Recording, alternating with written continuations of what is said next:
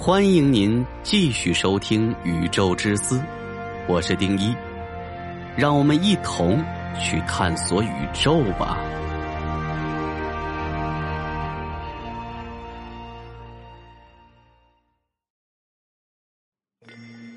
地球上每年有那么多闪电，电能都去了哪里？闪电。几乎人人都见过，但真的是极少有人会想，那些击中了地球的电，最后到哪里去了呢？今天我来为你分析分析。先说说电是怎么来的。学过初中物理的朋友都知道，摩擦会产生电，也做过拿塑料尺子在头发上摩擦几下，然后去吸小纸片的实验。原理很简单，两个不同的物体，当它们互相摩擦的时候啊，一个物体会从另一个物体表面夺走电子，因为电子带负电，于是抢了电子的一方就带了负电，失去电子的一方就带了正电荷。无论是得到电子还是失去电子的一方，都会产生电场，这种电场会极化那些原本不带电的物体，使其带电。并吸引它们接地时，就会发生放电的现象。如果说吸纸片的实验，咱们体会不出电荷得失的厉害，那么当你冬天穿脱毛衣的时候，就会有了更深的体验了。毛衣不仅会发出啪啪的响声，还会吸起你的头发，电得你皮肤疼。更有甚者，如果你晚上关了灯，还能看到毛衣发出蓝色的电光。当然，这点电光跟大自然的闪电比起来，完全不值一提。闪电通常是云层之间或云层与大地之间的剧烈脉冲式放电现象。闪电的发生与大气中对流云团的堆积有关。当天上有大量对流云团，云层中的水分子、高空中的冰晶之间会因为云层的剧烈运动而互相碰撞摩擦。这种摩擦与塑料尺摩擦头发一样，它会使彼此都带上电。失去电子的云带正电荷，因为比较轻，它们会运动到云层上方；而一些得到电子的云带负电荷，它们则会沉到云层的下方。云层下方带负电荷的云，因为强大的电场作用，它不仅会吸引上方带正电荷的云层。同时也会隔着空气，使地面的一些东西带上正电荷。闪电有一部分发生在云团中不同电场的云层之间，而击中地面的闪电，则是云层底部与地面感应电场的电流流动。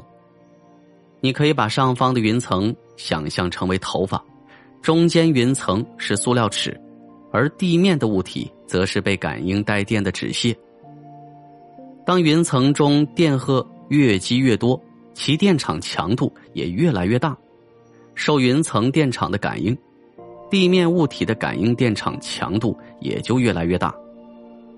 由于空气不是电的两导体，地面正电荷会向山顶、树木的尖端、房屋的顶部聚集，云中的负电荷也在不断的向下找通路。随着电场强度从几千伏每厘米上升到十千伏每厘米，电流就足以电离空气，建立起地面与云层间的闪电通道。电荷的流向，我们通常会看到闪电，我们认为是空中的电流灌入了大地，其实并不总是如此，有许多闪电在云层内部发生。而在云层与地面间的闪电电流也常常是双向的。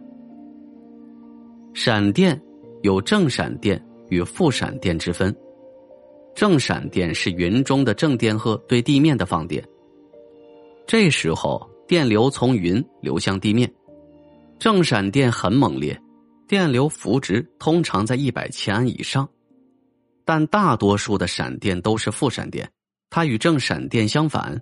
电流是从地面向云层放电，负闪电没有正闪电猛烈，电流幅值大约是正闪电的百分之二十至百分之五十。击中地球的电流都去了哪儿呢？闪电放电的能量通常有这么几个途径：一、热能。闪电会迅速加热周围的空气，使其温度上升到三万摄氏度以上。如果闪电击中树木，它会很轻易的点燃大树，并造成森林火灾。而如果闪电击中地面，极高的温度会使沙子融化，变成闪电熔岩。闪电迅速加热空气，会造成沿路的空气急剧膨胀，产生强烈的冲击波，这就是雷声。二，化学能。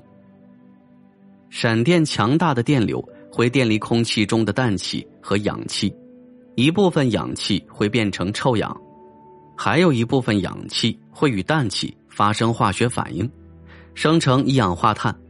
这种氮氧化物被雨水带到地面，会成为植物的重要废料。三，植入地下。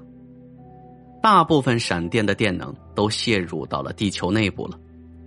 地球本身就是一个大电容，在前面闪电生成的部分，我们已经提到，云层与地面间的闪电是因为二者之间的感应电场造成的电流流动，所以当闪电发生时，云层电荷的释放会伴随电场的削弱。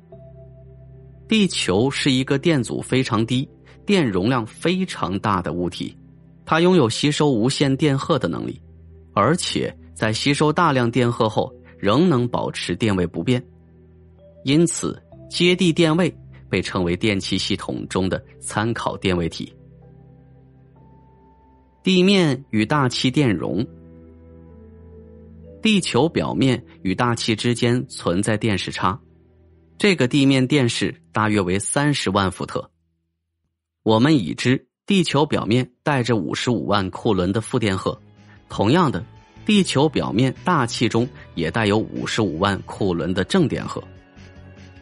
我们可以得出，地球表面与大气间总的电容值约为一点七 F。当某个地区发生雷雨，地表与大气之间因为空气潮湿，会中和地表与大气之间的电荷，削弱地表与大气之间的电势差。在这个时候。闪电实际上充当了一种反向充电机制，以此维持地表与大气之间总电势的相对平衡。